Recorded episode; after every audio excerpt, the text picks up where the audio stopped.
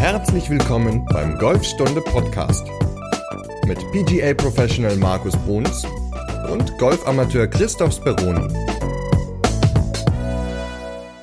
Mein lieber Markus, wenn wir verheiratet wären, dann würden wir jetzt silberne Hochzeit feiern. Herzlich willkommen zur 25. Folge. Ja, okay. Ja, Chris, das wäre doch was Schönes. Ja, äh, herzlich willkommen zur 25. Folge. Schön, dass wir so weit gekommen sind. Ja, da wir ja jede Woche eine Folge rausbringen, haben wir jetzt fast schon ein halbes Jahr. Cool. Sind wir schon am Start. Sauber. Naja, wir arbeiten uns Richtung goldene Hochzeit. Also die, die 50 folgt. Genau, das sollten wir dieses Jahr noch hinkriegen. Auf jeden Fall, denke ich auch. Wir haben ja noch ein bisschen, ein paar Themen, über die wir so sprechen können in den nächsten Wochen und Monaten. Genau, und wenn ihr, liebe Hörer, Themenwünsche habt, dann schreibt uns gerne eine Mail an podcast.golfstunde. Das bekommen dann sowohl der Markus als auch ich. Und da freuen wir uns immer über Anregungen und Themenwünsche und gehen da gerne drauf ein. Genau, ich habe nämlich schon für die nächsten Folgen, für die nächsten zwei Folgen, habe ich äh, nämlich schon zwei Themenwünsche verarbeitet. Ähm, also dementsprechend immer her damit und wir sprechen dann über eure Wünsche, eure Ideen und was ihr so gerne hören möchtet, beziehungsweise wo ihr denkt, dass ihr euer Spiel noch verbessern könnt. Sehr gut. Und da wir ja in der letzten Folge über das Pitchen gesprochen haben und auch schon angekündigt haben, dass wir da eigentlich noch ein bisschen mehr in die Tiefe gehen sollten, weil der Pitch ja wirklich ein sehr, sehr wichtiger Schlag ist, weil ich glaube, es ist ja nichts ärgerlicher, als wenn man irgendwie für die letzten 40 Meter mehr Schläge braucht als für die ersten 400. ähm, was ja beim Golf leider sehr leicht passieren kann. Ja, definitiv. Da wir das halt gerne vermeiden wollen, gehen wir jetzt in dieser Folge nochmal ein bisschen mehr auf die Kontrolle der Pitches ein. Also in der letzten Folge haben wir über die Grundlagen gesprochen. Das heißt, von Schlägerwahl, Standposition, Schwunggedanke.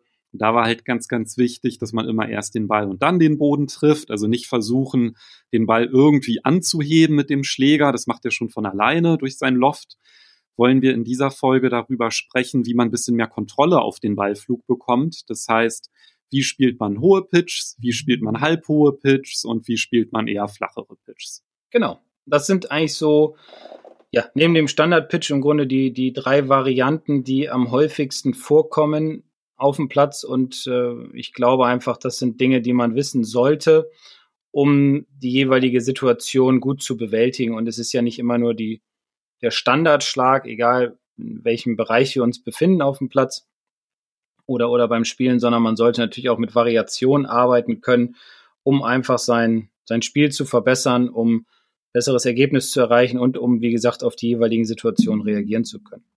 Und wir hatten es auch in der letzten Folge schon erwähnt, ja, davon profitieren halt auch die Langschläge, weil es ist ja relativ schwierig, sage ich mal, koordinative Anpassungen ja, oder Präzision in einer sehr, sehr schnellen und großen Bewegung auszuführen. Und wenn man halt wirklich mal vielleicht nur so einen halben Pitch mal schlägt, dann trainiert das und schult auf jeden Fall das Koordinationsvermögen und davon profitiert letztendlich das gesamte Golfspiel. Definitiv. Ja, lass uns doch mal anfangen mit dem hohen Pitch. Also wenn ich den Schlag oder den Pitch besonders hoch spielen möchte, worauf soll ich, sollte ich denn da achten? Wir reden nicht von einem Lobshot. Das ist schon mal klar. Das ist noch was ganz anderes. Ähm, wir reden jetzt einfach über, über drei verschiedene Varianten des Pitchens, wie du schon sagtest, hoch, halb hoch und flach. Und ja, fangen wir mal mit dem hohen an. Und da ist es erstmal grundlegend wichtig, dass alles weiter nach vorne versetzt ist. Also beim Rechtshänder ist es dann so, dass der Ball mehr links liegen sollte, unter der linken Brust ungefähr, dass das Gewicht auch etwas mehr auf dem linken Bein ist, äh, jetzt so ungefähr 60 bis 70 Prozent. Und dass man schon ruhig im Ansprechen auch das Brustbein dementsprechend, ja, durch die Gewichtsverlagerung ist das Brustbein automatisch schon etwas mehr links. Das hilft einem im Endeffekt, wenn das Gewicht schon weiter vorne ist, auch eine bessere Beschleunigung durch den Ball zu bekommen. Wichtig ist jetzt, dass man auch die Schlagfläche ruhig ein bisschen anpasst. Dementsprechend muss man seine Standrichtung auch ein wenig anpassen. Also wenn ihr mehr Höhe haben wollt, dann öffnet mal ruhig leicht die Schlagfläche. Nicht zu viel, sondern nur so, so ganz leicht. Und richtet euch im Endeffekt dementsprechend auch etwas weiter links aus. Also man sagt ja einen offenen Stand dann dazu haben. Wichtig ist, dass wenn die Schlagfläche offen ist, dass jetzt nicht noch, darüber hatten wir in Folge 24 gesprochen, dass jetzt nicht noch der Gedanke kommt, okay, ich muss jetzt nochmal die Handgelenke unten im, im Treffmoment einsetzen, damit ich noch mehr Höhe bekomme. Weil wenn man jetzt einen Sandwich hat mit 56 Grad, öffnet das sogar noch ein bisschen, dann hat man vielleicht sogar 58, 60 Grad oder man benutzt einfach direkt sein Lobwedge. Das kann man natürlich auch benutzen für einen kurzen Hohen. Ähm, dann nicht noch versuchen, mit den Handgelenken unter den Ball zu kommen, beziehungsweise die Handgelenke einzusetzen, weil das würde eher zu, zu schlechten Ballkontakten führen. Wichtig ist halt die Gewichtsverteilung. Wichtig ist, dass man beim Ausholen nicht den Unterkörper mitdreht, sondern alles mehr aus dem Oberkörper heraus macht, dass es eine gleichmäßige Bewegung ist und vor allem, dass man versucht, im Durchschwung eher ein hohes Finish zu haben. Also, dass man nicht zur Seite rotiert, sozusagen, also dass der Schläger ja eine, ein Release hat ähm, nach links sozusagen, sondern dass man eher versucht, den Schläger durch den Ball zu wischen, dass der Bounce der, der Sohle, also des, des Sandwedges meinetwegen, den Ball nach vorne befördert und dass Hände und Arme mehr nach oben durch den Ball hindurchschwingen. Das fördert halt oder das, das ist ganz positiv für einen hohen Pitch. Und in welchen Situationen würdest du so einen hohen Pitch empfehlen? Weil letztendlich die Anpassungen, die du jetzt beschrieben hast, die wirken sich dann halt auf die Flughöhe aus. Ja, es kommt ja gleich noch halb hoch und flach, aber grundsätzlich nochmal vielleicht so zur Abgrenzung. In welchen Situationen sollte man in hoch pitchen oder eher flach pitchen? Also hoch ist zum Beispiel ganz angenehm, wenn die Fahne sehr kurz steht im Grün. Also ich sag mal, die steht jetzt fünf bis, bis, weiß nicht, sechs, sieben Meter irgendwie von der Vorderkante entfernt. Ähm, und es wäre zum Beispiel so, dass hinter der Fahne ja das Grün praktisch von hinten nach vorne fällt. Also dass wenn man den Ball über die Fahne schlagen würde, dass der Ball dann im Endeffekt, also das, das ist dann ein unangenehmer Putt wäre, weil es bergab gehen würde. Und da müsste man versuchen, den Ball etwas vor der Fahne zu lassen, dass man einen, einen Bergaufpad hat. Und da ist es ganz sinnvoll, den Ball etwas höher zu spielen, ähm, um ihn einfach schneller zum Halten zu kriegen. Klar, auch wenn man über einen Bunker spielt oder über so einen Hügel oder so, ist es natürlich auch ganz angenehm, wenn man einfach ein bisschen mehr Höhe auf der Schlagfläche hat. Der Vorteil ist aber auch, wenn alles gut funktioniert, dass der Ball dann im Endeffekt ja tatsächlich von oben runterfällt und relativ schnell liegen bleibt. Der hat dann allerdings auch nicht so viel Backspin oder so, sondern im Endeffekt geht der Ball einfach schnell nach oben, fliegt hoch und bleibt relativ schnell liegen, was wiederum ganz interessant ist, wenn man verschiedene Situationen auf dem Grün hat, wie zum Beispiel eben beschrieben, oder wenn man ja von der Seite aufs Grün spielt, die Fahne steht ganz links und von sich aus gesehen fällt das Grün nach links runter in Richtung Fahne. Da ist es dann auch ganz ganz gut, den Ball hoch anzuspielen, damit er einfach weniger, weniger Geschwindigkeit hat und im Endeffekt langsam den Hügel dann runterrollt und man eine ganz gute Kontrolle über die äh, Länge bekommt. Okay, also das heißt, diese Variation der Flughöhe, da geht es jetzt gar nicht primär darum, dass man jetzt irgendwie versucht, da, keine Ahnung, einen Vogel abzuschießen oder über einen Baum zu spielen, sondern die Auswirkung der Flughöhe, die macht sich dann halt im Grunde beim Ausrollen des Balles bemerkt. Ganz genau. Ganz genau. Es ist, kommt immer auf die Situation drauf an, genauso wie auch bei den, bei den anderen beiden gleich, bei halb hoch oder flach. Da können wir gleich nochmal eben drüber sprechen. Aber es ist immer wichtig, dass man, wie gesagt, eine von diesen drei ähm, ähm, Pitch-Variationen dann noch zur Verfügung hat, wenn die Fahne mal ja, in einer Situation steht, die nicht alltäglich ist, sozusagen, dass man dann einfach mal überlegt, okay, ich versuche mal eine von diesen drei Varianten mit ins Spiel reinzubringen, um einfach zu sehen, was der Ball macht, erstens, beziehungsweise ob es für diese Fahnenposition ideal ist. Also es geht jetzt nicht darum, wie wir schon mal besprochen hatten in einer vorherigen Folge, aus dem Wald heraus vielleicht durch eine Lücke zu schlagen, die man sieht, oder über einen Baum hinweg zu hauen. Ähm, darum geht es jetzt in diesem Fall nicht, sondern einfach der Ball liegt gut. Wir wollen den Ball aufs Grün spielen und den Schlag der Fahnenposition beziehungsweise der Grünverhältnisse anpassen.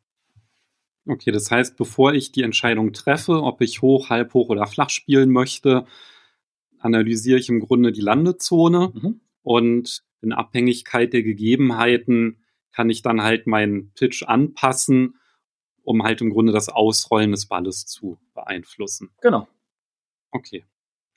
Also das heißt, wir hatten jetzt gerade den hohen Pitch. Das bedeutet, ja, der Ball, der muss wirklich schnell liegen bleiben. Da habe ich irgendwie, wenn der in der Landezone aufkommt, dann sollte der nach Möglichkeit da nicht mehr groß rollen, sondern da halt auch liegen bleiben.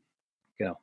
Und da sind dann halt die besagten Anpassungen, also den Stand ein bisschen öffnen, die Schlagfläche weiter öffnen, ja, ein hohes, enges Finish zu haben, das Gewicht links zu behalten, Das sind halt im Grunde so die Punkte, die da maßgeblich sind und halt auch ne, die Ballposition auch ein klein bisschen weiter vorne im Stand. Und dann sollte das eigentlich mit dem hohen Pitch funktionieren. Ganz genau. Ja, und dann können wir mal über die zweite Höhe sprechen sozusagen, also diesen halbhohen Ball. Ähm, da verlagern wir im Endeffekt im Vergleich zu dem hohen Pitch alles einen Tick mehr in die Mitte zurück. Das heißt also, der Ball ähm, und das Gewicht sind jetzt nur noch leicht links. Das heißt, der Ball liegt so ungefähr unterm Herzen. Ähm, die Schlagfläche ist relativ neutral, also nicht mehr ganz so stark öffnen, genauso auch den Stand nicht mehr so stark öffnen. Auch hier ist es wieder wichtig, dass man nicht versucht, unter den Ball zu kommen. Das ist ja grundsätzlich bei allen Schlägen der Gedanke, der nicht da sein sollte, sondern dass auch hier der Bounce ähm, der, der, der Sohle einfach, also der Winkel zwischen Vorder- und Hinterkante, einfach genutzt wird. Der größte Unterschied zu, zu dem ähm, äh, vorherigen Pitch, also zu dem hohen Pitch, ist im Endeffekt das Finish. Das sollte jetzt nicht so hoch und, und eng sein, sondern das sollte eher stabil sein, dass also die Arme mehr nach vorne rausgehen in Richtung Ziel, dass die Hände ja neutral sind im Treffmoment, also über dem Ball und dass man dementsprechend einfach den normalen Winkel halt mitnimmt, ähm, der, der, der die Schlagfläche schon vorgibt. Also da nicht versuchen, noch hoch rauszuschwingen, weil wie gesagt, das gibt eher Höhe auf dem Ball, sondern eher ganz normal nach vorne hin rausschwingen. Und es ist im Endeffekt ähnlich wie beim Standard-Pitch, der halbhohe, der einfach ja, wahrscheinlich der kontrollierteste von allen Schlägen ist, aber dementsprechend auch da wieder darauf achten, ähm, wie du ja eben, eben schon sagtest, Chris, das Grün analysieren beziehungsweise gucken, wo steht die Fahne, kann ich diesen Schlag jetzt anwenden. Ja, beschreib doch einfach mal, wie sollte denn die Landezone aussehen für so einen halbhohen Pitch? Naja, ein halbhoher Pitch ist im Endeffekt der Pitch, der relativ gut spinnt, also der aber auch ja, wie sollte die, der einfach relativ schnell liegen bleibt, weil wenn man guten Ballkontakt hat, die Hände etwas vor dem Ball sind, dann gibt es halt diese besagte Reibung zwischen Ball und Schlagfläche, die dazu führt, dass der Ball mehr Rückwärtsdrei bekommt.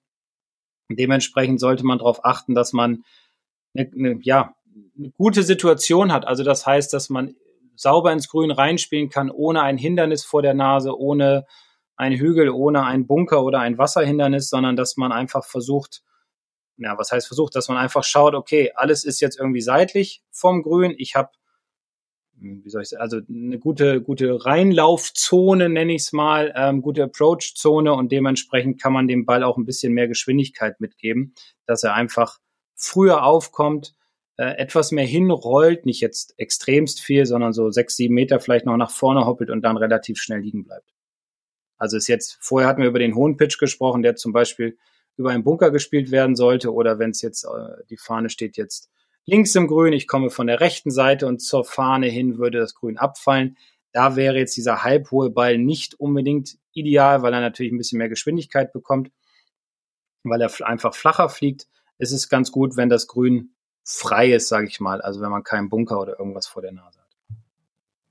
Okay, und dann hat es wahrscheinlich auch damit zu tun, ja, man muss ja auch immer bei der Landezone so ein bisschen Abweichung berücksichtigen und das heißt, dass ich wahrscheinlich so von der Fläche, die ich, die ich zum Arbeiten habe, das ist wahrscheinlich auch ähnlich, ne, zum hohen Pitch, nur dass ich vielleicht dann auch, wenn der halt ein bisschen weiter rollt, ähm, dass ich dann trotzdem immer noch eine gute Position habe und dass der dann halt vielleicht nicht, also ja, die Fahne ist dann vielleicht eher mittiger platziert, dass man hinten noch ein bisschen, also nicht vielleicht einen Bergabpad hat oder so, ne, dass solche Faktoren da dann halt auch eine Rolle spielen. Ja, ja. oder ich habe die Fahne steht relativ weit hinten im Grün oder, oder mittig, sagen wir mal so, mittig bis hinten. Dann kann ich dem Ball noch ein bisschen Geschwindigkeit mitgeben. Er kann früher aufkommen und kann dann schön noch so ein paar Meter halt hinhoppeln, ne? ohne dass ich jetzt, ja, wie gesagt, einen Bunker davor habe. Und der Vorteil von früher Aufkommen ist letztendlich immer, dass die Bewegung kleiner ist. Ne? Und eine kleinere Bewegung, die ist immer auch kontrollierbarer als eine größere. Genau, aber auch bei einer kleinen Bewegung immer darauf achten, dass man nicht kurz ausholt und dann abbremst in Richtung Ball, sondern dass man auch, ähm, hatten wir in Folge 24 drüber gesprochen, nach Möglichkeit immer eine gleichmäßige Bewegung hat, weil dieses Abbremsen führt dann doch häufig zu, zu Hackern. Also deswegen ausprobieren ist immer so das Zauberwort wie weit muss ich ausholen, wie weit muss ich durchschwingen, auf jeden Fall immer darauf achten, dass es gleichmäßig ist. Das bedeutet, dass wir, wenn wir uns den flachen Pitch angucken, Da haben wir wahrscheinlich sogar eher noch ja, ziemlich angenehmes Vorgrün und sehr viel Grün zum Arbeiten, weil einfach der Rollweg des Pitches dann halt ein bisschen länger ist. Also du hast ja gerade so von ungefähr sieben Metern so gesprochen beim Halbhohen. Was würdest du sagen beim Flachen? Wie lang ist da ungefähr der, der Roll? Also man kann es im Grunde noch simpler machen, indem man sagt, okay, der hohe Pitch, den spiele ich auf schwierige Fahren, bergab zum Beispiel, oder kurz gesteckte Fahren. Diesen halbhohen spiele ich so auf Fahnen, die eher in der Mitte stecken. Und den flachen kann ich spielen, wenn die Fahne zum Beispiel weiter hinten steht. Wie gesagt, man muss immer gucken, ist ein Bunker im Weg, ein Hügel, ein Wasser, was auch immer, ist eine Welle im Grün. Ähm, das ist jetzt erstmal nur so pauschalisiert sozusagen. Ähm, der flache, wie gesagt, der hat auf jeden Fall mehr Roll als die anderen beiden, ist aber auch machbar oder spielbar mit dem Sandwedge, wenn man des, äh, den Schläger zum, zum Pitchen benutzt. Und dann ist es natürlich so, dass man so zwei, drei Anpassungen noch vornehmen muss. Im Endeffekt ist es jetzt so, dass der Ball eher mittig bis leicht rechts liegt dass das Gewicht neutral ist, also das heißt ähm, nicht nach links verlagern und vor allem auch nicht nach rechts, dass die Hände im Treffmoment äh, im, im Setup etwas vor dem Ball sich schon befinden. Daraus resultiert ein etwas steilerer Eintreffwinkel und dass natürlich dann auch im Treffmoment die Hände stabil durch den Ball hindurchgehen, dass man ein, ja, ein, ein Finish hat, wo die Hände vor dem Ball sind, wo das Schlägerblatt gerade rausgeht in Richtung Ziel, wo also wenig Release zustande kommt, wo die Bewegung beziehungsweise das Finish nach unten vorne geht und man dementsprechend schön stabil und kurz im Durchschwung ist. Weil daraus resultiert einfach ein flacherer Pitch, der ja ein bisschen mehr Roll hat im Endeffekt als die anderen beiden und dementsprechend für Fahren ganz ideal ist, die hinten im Grün stehen, wenn man viel Grün zum Arbeiten hat. Okay, das heißt, diese drei Schläge. Das ist auf jeden Fall auch noch was, was man ja zu seinem Pitching-Training, sage ich mal, integrieren kann.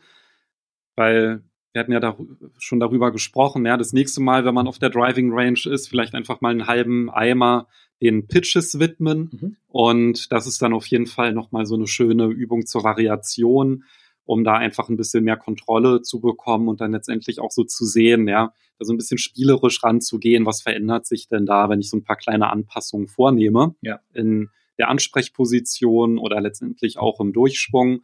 Und das ist ja auch wieder was, wovon auch das lange Spiel wieder profitieren kann. Ja, also wichtig ist immer, dass man, wenn man pitchen geht, wie gesagt, diese drei Varianten wählt oder mal probiert, dass man den Standard-Pitch probiert, dass man ruhig auch sich Bälle einfach mal um das Grün herum in Situationen wirft und die aus diesen Situationen dann direkt spielt.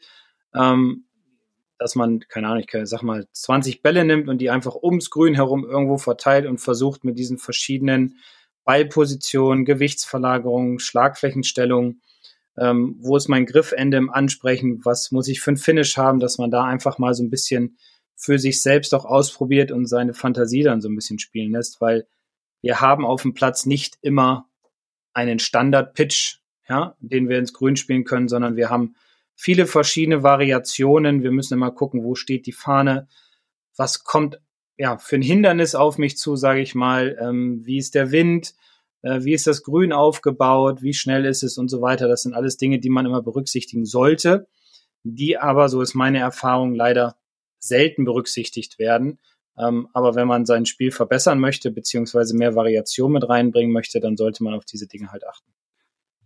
Also, das hat auf jeden Fall, ja, das war jetzt gerade im Grunde Variation fürs Training und wir wollten jetzt noch ähm, kurz darüber sprechen, was man auch noch auf dem Platz machen kann, ne, an mhm. Variationen. Genau. Heute ist das Thema Variieren. Sehr schön.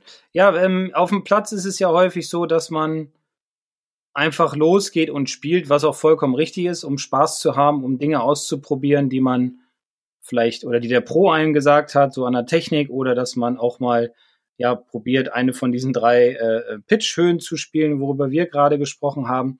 Aber wenn man jetzt mal mit einem Kumpel geht oder, oder man geht zu viert auf den Platz, man spielt eine schöne 18-Loch-Runde, da kann man zum Beispiel auch einfach mal sagen, wir zocken jetzt mal nicht Zählspiel oder Lochspiel, sondern wir machen mal andere Spiele und da gibt's eine ganze, ganze Menge und ich habe mal vier Stück mir rausgesucht, die ich sehr gerne mache auf dem Platz, die ich sehr gerne mit den, mit den Mannschaften oder auch mit Einzelspielern ähm, spiele. Und eins, was ich immer wieder ganz spannend finde, ist, ist No Woods. Also das heißt keine Hölzer benutzen.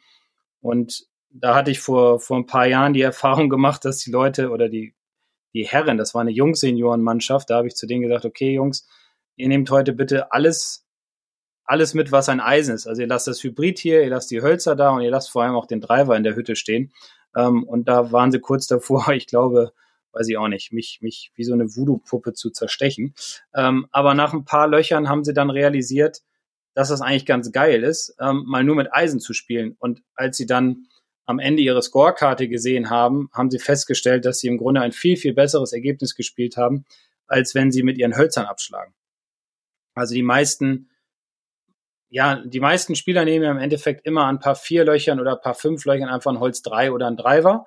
Und das muss ja nicht unbedingt immer der beste Schläger sein. Und wir haben in Sieke, der, der A-Kurs ist so ein neuen Lochplatz, der im, im Wald liegt, also bisschen enger ist, wo die Löcher nicht ganz so lang sind, wo man aber so ein bisschen auch taktisch spielen muss.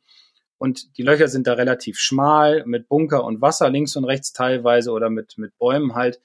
Und der Schläger, der am häufigsten genommen wird, ist da im Endeffekt das Holz 3 oder der Driver. Das ist aber, ich sag mal, das erste Loch, wo man Holz benutzen könnte in Sieke auf dem A-Kurs, ist, kommt auf die Spielstärke natürlich drauf an, aber wenn man so im einstelligen Bereich ist, sollte man den erst Loch 6 benutzen. Also das heißt, die ersten fünf Löcher sind im Grunde paar vier oder paar fünf Löcher, wo man mit dem Eisen vielleicht auch mit dem Hybrid abschlagen sollte, um einfach ein gutes Ergebnis zu spielen.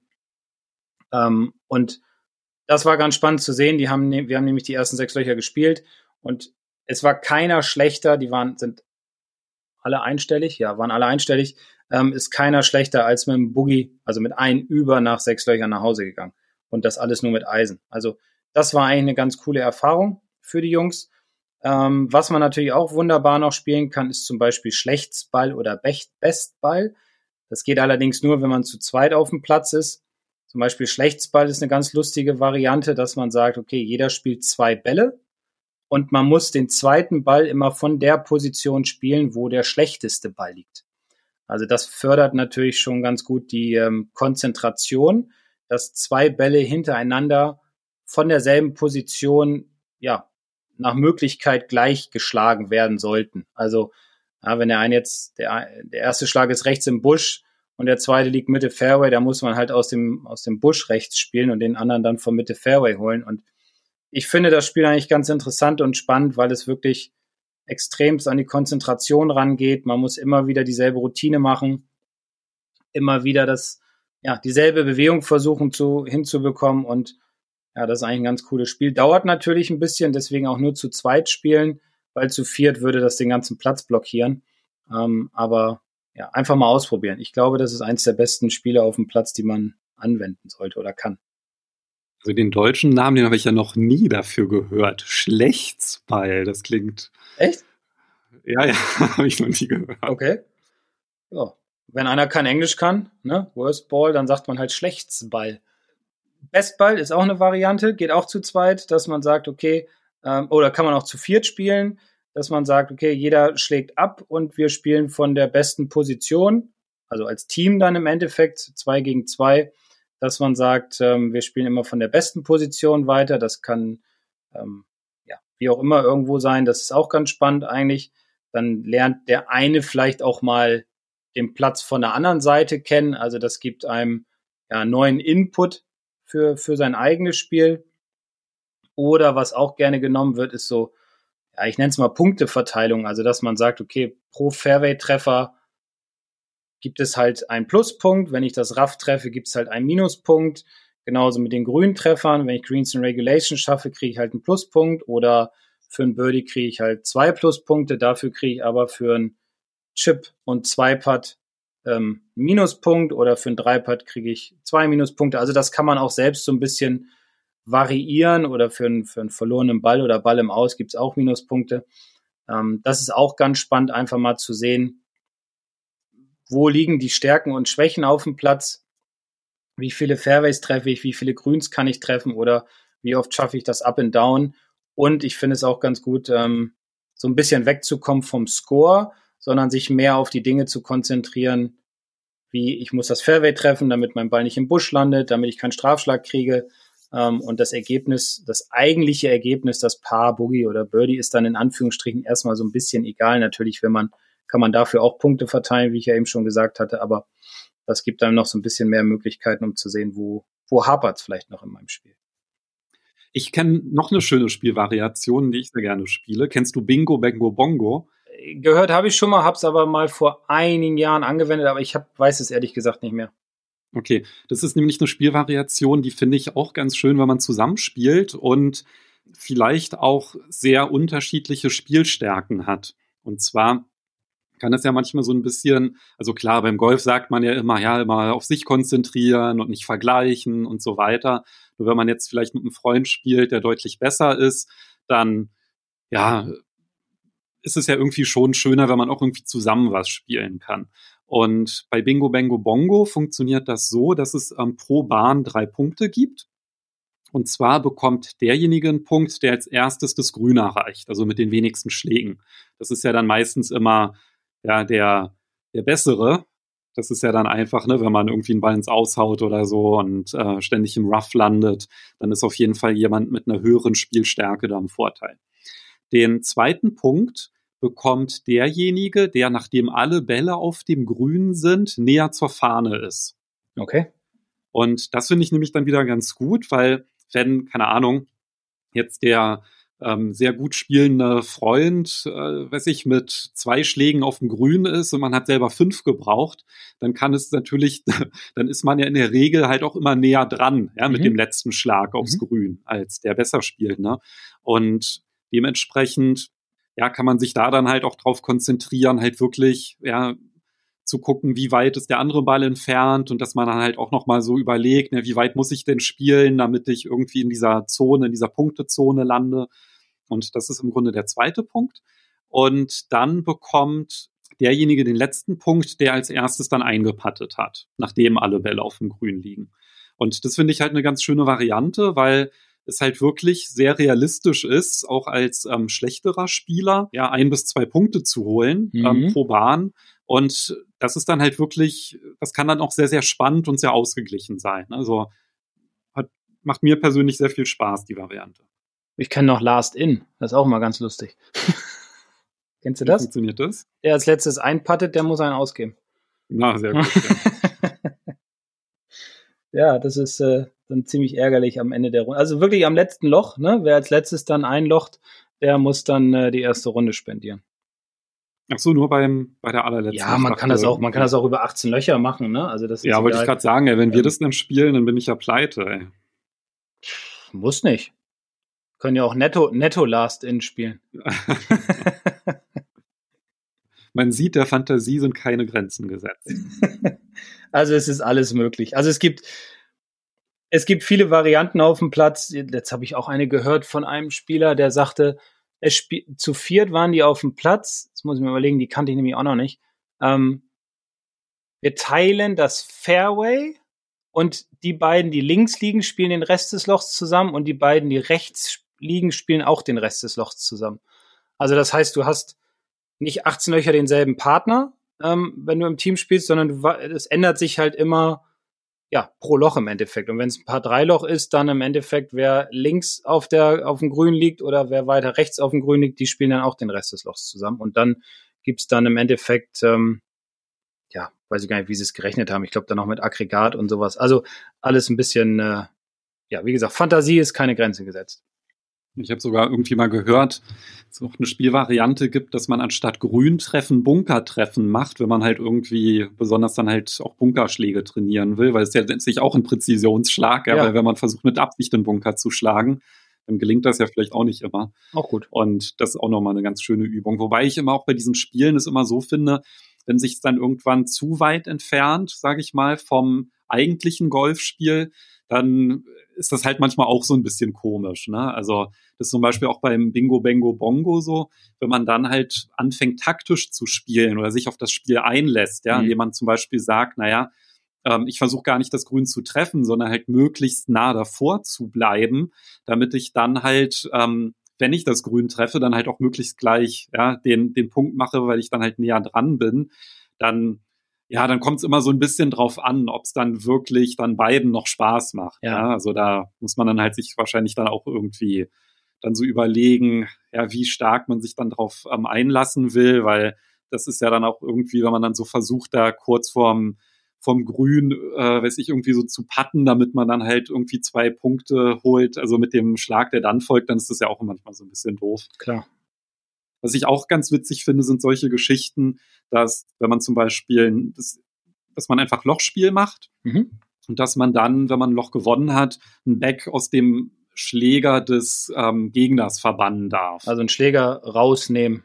Ja, ja genau, ja, dass man sagt, ja. ja. du darfst jetzt nicht mehr, keine Ahnung, mit dem Eisen 7 spielen genau. oder irgendwie sowas. Auch ganz cool. Das ist auch ganz, ja, ist auch ganz witzig. Also ich glaube, man muss dann halt immer überlegen, was will, will man halt auch erreichen, ja, weil nicht jede Spielform macht ja jedem Spaß, aber eine Spielform kann ja auch gewisse Trainingsreize liefern, so ja. wie du es halt gesagt hast mit der Challenge, ja, dass man halt sich einfach gewisse Sachen bewusster macht, die letztendlich dann auch zu einem besseren Ergebnis führen oder dass man halt einfach so ein paar kleine Anpassungen findet, die dann halt vielleicht auch dazu sor dafür sorgen, dass man Situationen auf dem Platz erlebt, die man sonst vielleicht nicht hätte. Und dadurch lernt man ja dann halt auch wieder.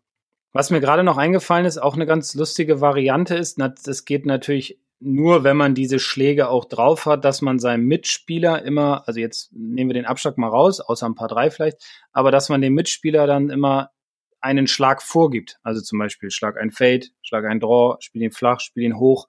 Ja, irgendwie so, dass man da auch dem, dem Gegner oder Mitspieler dann immer so ein paar Varianten um die Ohren feuert, die er dann äh, ausführen muss. Äh, fördert natürlich auch das Spiel, ähm, die Schlagvariation, also das ist auch eine ganz coole Variante. Ist aber für Fortgeschrittene, ne? Für Anfänger sagt man, äh, machen Luftschwung ja. oder äh, machen Mulligan oder irgendwie sowas. Das funktioniert wahrscheinlich zuverlässiger. Also das ist wirklich dann für Spieler, die diese Schläge auch ähm, beherrschen. Also ich sag mal einstellig darüber. Klar, kann es auch sein, dass man die, die Schläge beherrscht, aber jetzt für einen Anfänger wäre das natürlich jetzt nicht ganz so ideal. Das ist schon richtig. Aber ja, kann man auch mal probieren. Genau, falls der Max zuhört, dein Schüler, dein Nationalspieler, welcher Platz wurde er bei der deutschen Meisterschaft? Dritter. Dritter, mhm. ja. Also der, der kann solche Spiele spielen. Ja, ja, ja, mit dem mache ich das auch immer. Ja, okay. Gut. Ja, ja, ja. So, mach mal so und so und dann. Äh, Wenn du zu mir sagen würdest, ja, jetzt schlag mal hier einen Draw oder so. Dann, Aber zu dir würde ich jetzt nach dieser Folge sagen, schlag mal einen hohen Pitch, schlag mal einen halbhohen, schlag mal einen flachen, weil jetzt weißt du ja, wie es geht. Oh, ja, muss ich aber auch vorher üben, muss ich nämlich das auch, auch sagen. Variationen. Also so Pitch-Variationen, das habe ich in dieser Form noch nicht so geübt. Also das ist auch, was ich eher sagen würde, ist wahrscheinlich ein bisschen fortgeschritteneres Niveau. Ja, aber du hast ja vorhin erzählt, dass du heute noch trainieren gehst, weil du ja heute auch noch eine Turnierrunde spielst. Also von daher kannst du ja vorher mal so ein bisschen das schon mal anfangen damit. Vielleicht hast du dann ja auf dem Platz die Situation und dann freust du dich, dass du mit mir da heute drüber gesprochen hast. Genau, ist immer eine ganz schlaue Idee, so neue Impulse dann im Turnier anzuwenden. Oh ja, genau. Vielen lieben Dank für diesen Pro-Tipp. nicht vor einer Runde trainieren, das ist nicht so ideal. Da hat der Christoph vollkommen recht. Ja, gut, dann ähm, machen wir jetzt lieber Schluss, bevor hier noch weitere Ratschläge kommen, ja. die in diese Richtung gehen. Worüber reden wir denn in Folge 26? Ja, da reden wir über eine Idee von einem Zuhörer, ähm, der gerne mal wissen möchte, wie man den Slice beim Holz bekämpft. Also nicht mit dem Driver, sondern beim Holz vom Boden oder auch mit Holz 3 oder Holz 5 vom, vom kleinen Tee oder kurzen Tee. Und da reden wir dann in Folge 26 drüber. Je länger der Schläger, desto größer der Slice. Ne? Ja, genau. Okay, dann bin ich mal gespannt auf deine Tipps und dann hören wir uns nächste Woche wieder. Freue mich schon drauf und dann, wie gesagt, bleibt gesund und munter. Gut, bis dann. Tschüss. Bis dann. Ciao.